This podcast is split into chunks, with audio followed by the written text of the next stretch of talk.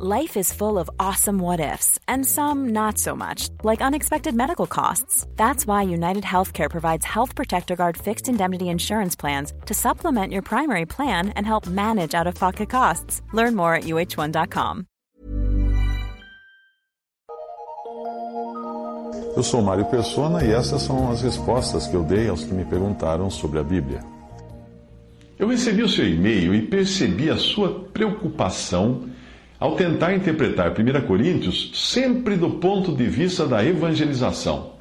Mas não é este o assunto ali. Entenda que a atividade maior do crente, principal do crente, não é pregar o evangelho, mas é adorar a Deus. Deus busca adoradores. Por outro lado, evangelistas, ele dá os evangelistas. Você lê isso em João 4,23, que Deus busca adoradores e que Cristo dá evangelistas em Efésios 4,11. Portanto, a carta aos Coríntios é uma carta a crentes, é uma carta à igreja, dizendo como devemos nos comportar, principalmente para edificação uns dos outros. Em algumas partes, Paulo menciona o testemunho aos incrédulos, o testemunho dado aos incrédulos, ou mesmo como os próprios coríntios, né? Foram evangelizados no princípio. Isso você vê em 1 Coríntios 15, quando ele fala da essência do Evangelho. Mas o assunto de, de, da carta aos Coríntios não é evangelismo. Quando você está numa denominação, é dada uma ênfase enorme na pregação do Evangelho, porque as pessoas simplesmente não sabem o que fazer se não estiverem pregando o Evangelho. Existem lugares em que o pregador se sente frustrado quando não vê incrédulos na audiência. Nesses lugares, o tempo todo, todos são exortados a saírem pregando, são feitas campanhas missionárias. Não que essas coisas não sejam boas, são excelentes. E, e até mesmo quando estão reunidos, dependendo do dom daquele que ministra, tudo que eles escutam é o Evangelho, o Evangelho, o Evangelho. Em muitos lugares onde a, a pessoa que prega tem o dom de evangelista, as pessoas padecem de desnutrição ou não saem nunca dali a não ser com, com o leite, o leite básico. E nunca entram em alimento sólido, porque o dom do que ministra é o dom de evangelismo, de evangelista. 1 Coríntios 3, 2 fala disso. Mas veja que quando celebramos a ceia do Senhor, não, nós não estamos pregando o evangelho a incrédulos. Nós estamos adorando a Deus, recordando a Cristo, anunciando a sua morte. Se nós pudermos chamar assim, trata-se, vamos, vamos chamar a ceia do Senhor, de uma atividade vertical de baixo para cima, dos homens para Deus, dos santos, dos crentes para Deus, pois é adoração e louvor uh, aquilo que está sendo feito ali. Aqui, alguns, nesse ponto, alguns têm dificuldade de entender a, a que eu estou me referindo, porque as palavras adoração e louvor na cristandade, nas denominações, nas chamadas igrejas, ganharam o significado de show de banda evangélica. Esqueça isso. Adoração e louvor. Você pode ficar adorado em, adorando em silêncio sentado numa cadeira.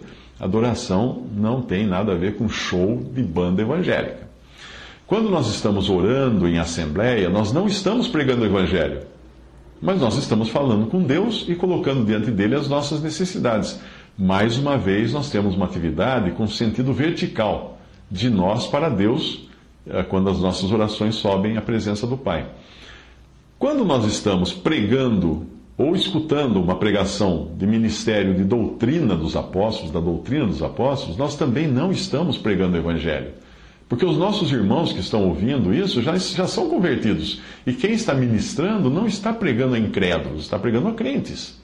Trata-se de uma atividade também vertical, porque é a palavra que o Espírito Santo de Deus traz através dos irmãos que ministram, que será distribuída entre os santos como os pães que o Senhor multiplicou e depois deu aos discípulos para que eles distribuíssem entre a multidão. Numa reunião assim, não existe o apelo para que o pecador se converta, porque a palavra é dirigida a crentes. Obviamente, em todas essas atividades, a obra de Cristo é colocada sobre o holofote, porque tudo começa na obra de Cristo, na sua morte e na sua ressurreição. E a palavra de Deus, claro, continuará sendo o poder de Deus para a salvação de todo o que crê. Portanto, se um incrédulo, numa dessas reuniões, escutar essa ministração uh, de, de, uh, de, de doutrina da palavra de Deus para crentes, ele pode ser convencido, sim, pelo Espírito Santo e se converter. Mas não é o incrédulo a ocupação dos crentes quando eles ministram na Assembleia. A ocupação deles é com Deus. Na adoração também, uh, os nossos irmãos, quando intercedem uns pelos outros, a, a, a ocupação é com Deus. No ministério da palavra, para edificação, exortação, consolação dos crentes, não é uma ocupação com incrédulos. A ocupação com incrédulos você tem na pregação do Evangelho, ou quando você sai pregando o Evangelho, ou quando você convida pessoas para virem ouvir o Evangelho na sua casa, ou numa sala, ou qualquer lugar. Repare que os primeiros cristãos não se reuniam em assembleia, em formato de assembleia ou de igreja, para pregar o Evangelho. Estranho, né? Eles se reuniam para adorar a Deus, para ter comunhão, para orar e aprender da palavra. A evangelização não é uma atividade da igreja ou da assembleia, mas é uma, é uma atividade da pessoa que evangeliza.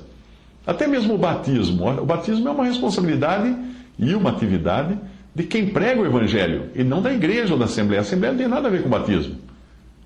Como se fosse uma responsabilidade institucional. Normalmente no, no, no cristianismo fala, ah, eu fui batizado na igreja X, eu fui batizado na igreja Y. Não, não existe isso de ser batizado na igreja. A pessoa é batizada por um, outro irmão que crê em Cristo que a batiza. É uma atividade entre o que está batizando e o que é batizado, não é uma, uma atividade da Assembleia. A Assembleia não batiza.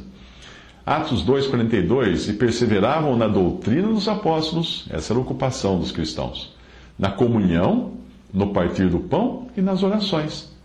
Percebeu que o evangelismo não aparece na atividade dos cristãos reunidos em assembleia?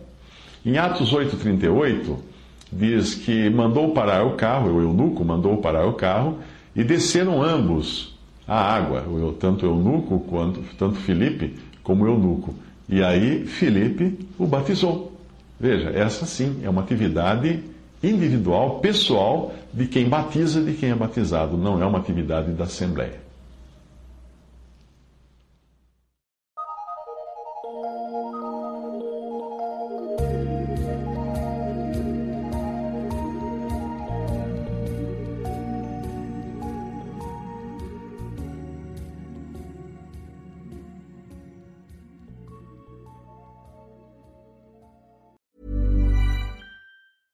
Even when we're on a budget, we still deserve nice things.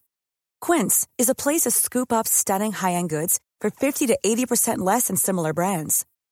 They have buttery soft cashmere sweaters starting at $50, luxurious Italian leather bags, and so much more. Plus, Quince only works with factories that use safe, ethical, and responsible manufacturing. Get the high-end goods you'll love without the high price tag with Quince. Go to quince.com/style for free shipping and 365-day returns.